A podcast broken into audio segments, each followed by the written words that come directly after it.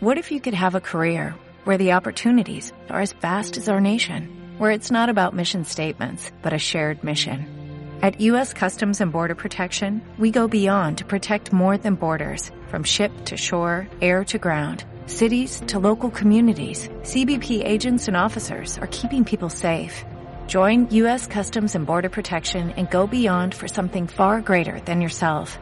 Learn more at cbp.gov/careers.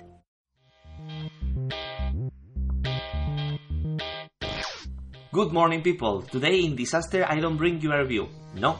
The thing that we did last week about Super Mario 64 DS was really great, but today I have thought, uh, what can I bring to my listeners, to my viewers?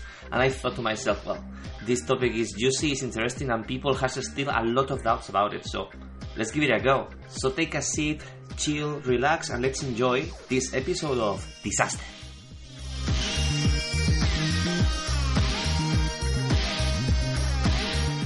So basically, as you know, uh, I'm a speedrunner, and sometimes I'm in chat and I receive this kind of questions. Uh, Javi, why do you play this game in this language?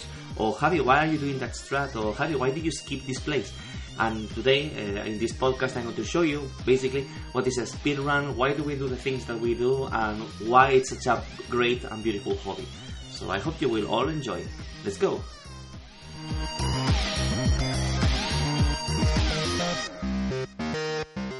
So let's start with the question that all the speedrunners receive every single day in the chat.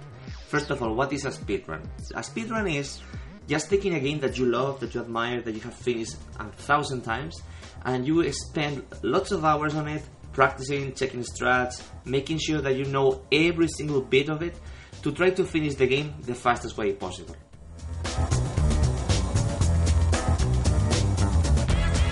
Obviously, there are some categories that are more difficult than others, or that are simpler than others. We have any percent that in general is finishing the game the fastest way possible, 100% that is finishing the whole game, all the things that you need, like accomplish it to the maximum, and there are some other categories that I cannot mention because there are so many that uh, it's impossible to say.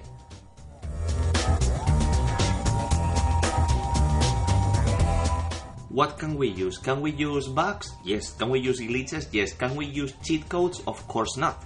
The idea is that we take the game as it is and we learn it. We make sure that it's part of ourselves. And then, when we have done that, then we can say that we can start doing a really good speedrun.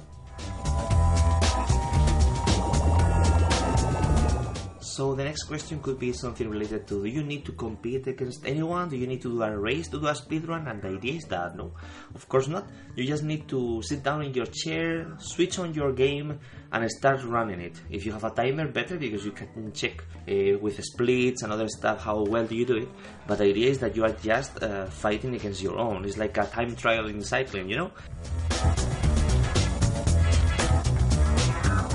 Those races in general are funnier and are very interesting because makes the speedrunner compete against other people and that makes it more social.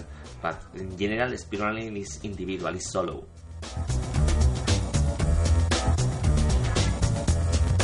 So I'm sure that you're thinking, well, that looks easy. I think everybody can do it, and yes, it's true. Everybody can speedrun, but easy is not that at all. You have to learn the game, you have to practice, you have to spend hours and hours trying to improve, trying to make sure that you know everything. And believe me, there is a lot of dedication involved in that part. And by dedication, I mean you have no idea how many hours can you spend trying to learn a strat, trying to put into practice all the things that you have seen in other people.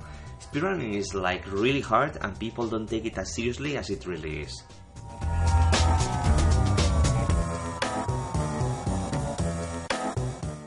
And of course, I don't want to forget to mention the thing that makes all speedrunners crazy, especially when your game has a lot of it, at least the RNG, random number generator. This is probably the worst thing that you can find in any speedrun. Whenever you know the game, you have practiced like a lot, you have spent, as I said, millions of hours practicing, and suddenly the game, because of the RNG, decides to troll you, you have no idea how frustrating it can be.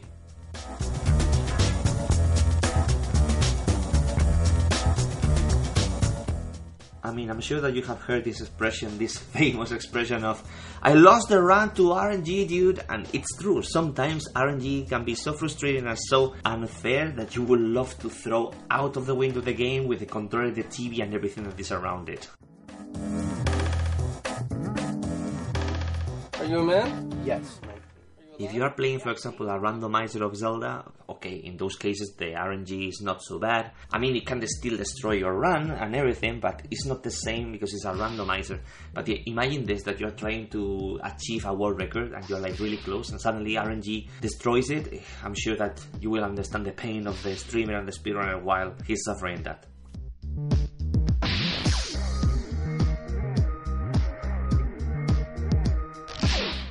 Also, thanks to RNG, there are some occasions where the game gets really, really funny.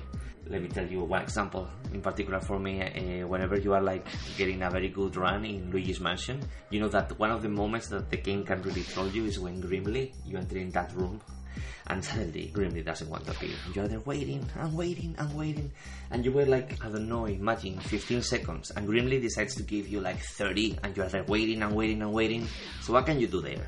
Nothing. Just wait and be patient for the next run.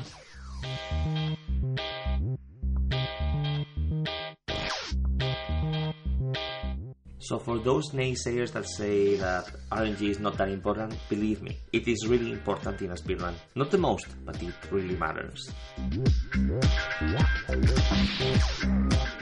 If it wouldn't be that important, a lot of people will finish the run no matter what. But indeed, as you know, speedrunning suffers the biggest epidemic of resetting that you can ever see in a game.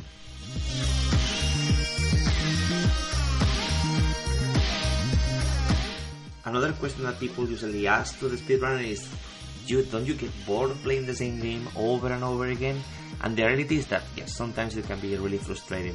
But also you should know that whenever you are really close to get a PB or you are getting close to a world record, the sensation, the feeling that you get and that you transmit to the viewer and that you transmit to yourself, it's really big and really nice. So I will never change that feeling for anything.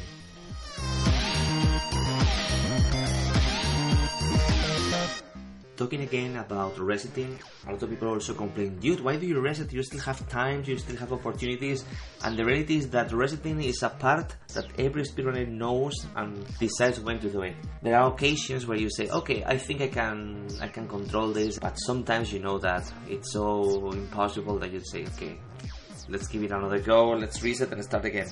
And if you are lucky and you can reset like really early, if your speedrun is like 5 minutes, then you'll have zero problems. But imagine that you decide to reset when there is like 10 minutes to finish your run. It's really frustrating for you and for the viewer. Another question that people ask about speedrunning is, hmm, can we speedrun any game? Also, the answer is yes. Even Tetris, Animal Crossing, all these games that seem like impossible to speedrun, they have their own categories and stuff, and it's really great to see them, and it's really fantastic that the communities are so big and generous to generate these categories for the viewer to watch, because I'm sure that there is a lot of people that enjoy games like, said, Tetris, Animal Crossing, and they say, hmm, I would love to see a speedrun of it, and it exists, and luckily, these speedruns generate uh, more fans and makes the hobby that we enjoy bigger than it is.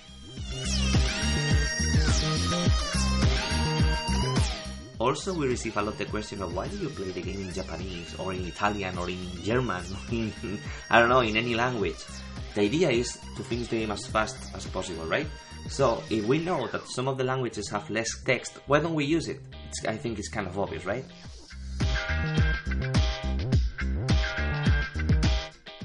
So I think that I have already answered a lot of the questions that in general the communities get about speedrunning.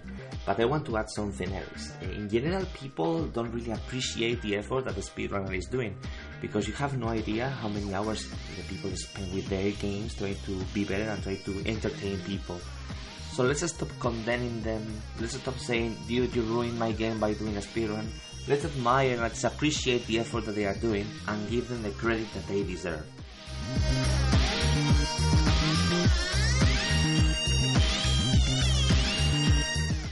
Well, this is everything for today. I know that I have left a lot of questions unanswered, but I don't want to make a podcast that is going to last like forever. I prefer to make them short and sweet. So if you have any questions, any suggestions, you know that you can send me an email to whatadisaster.gmail.com where I can answer you there. And if you have any suggestion, any opinion, you just give it to me and I will try to make a podcast referring to the things that you are saying.